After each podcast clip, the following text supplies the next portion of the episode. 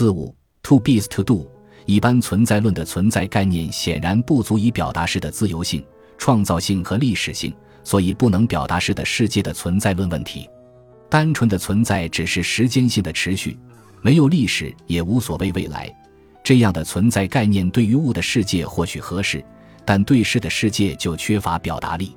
事是人的存在方式，所以人有历史有未来。未来不是现实的单调延续，而是事的预先概念。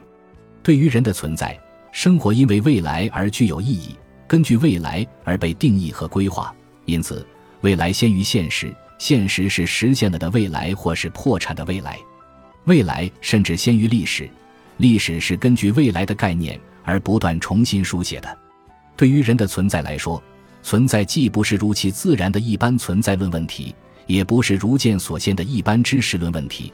人的存在是一个制造存在的问题。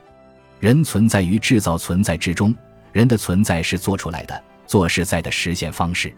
当在转化为做的问题，我们就说存在即做事。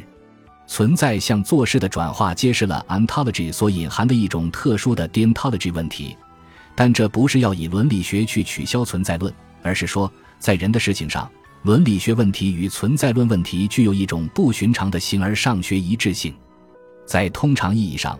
应在和存在是两个不能还原的问题，就像平行线不相交。但在世的世界这个不寻常语境中，人必须决定何时存在，于是存在变成了应在的结果。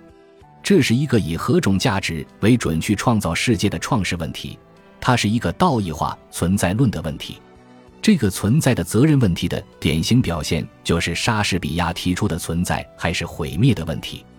人必须决定让某事存在或不存在，甚至决定让某个事的世界存在或不存在。在此抉择面前，价值问题与存在问题交汇，成为一个问题。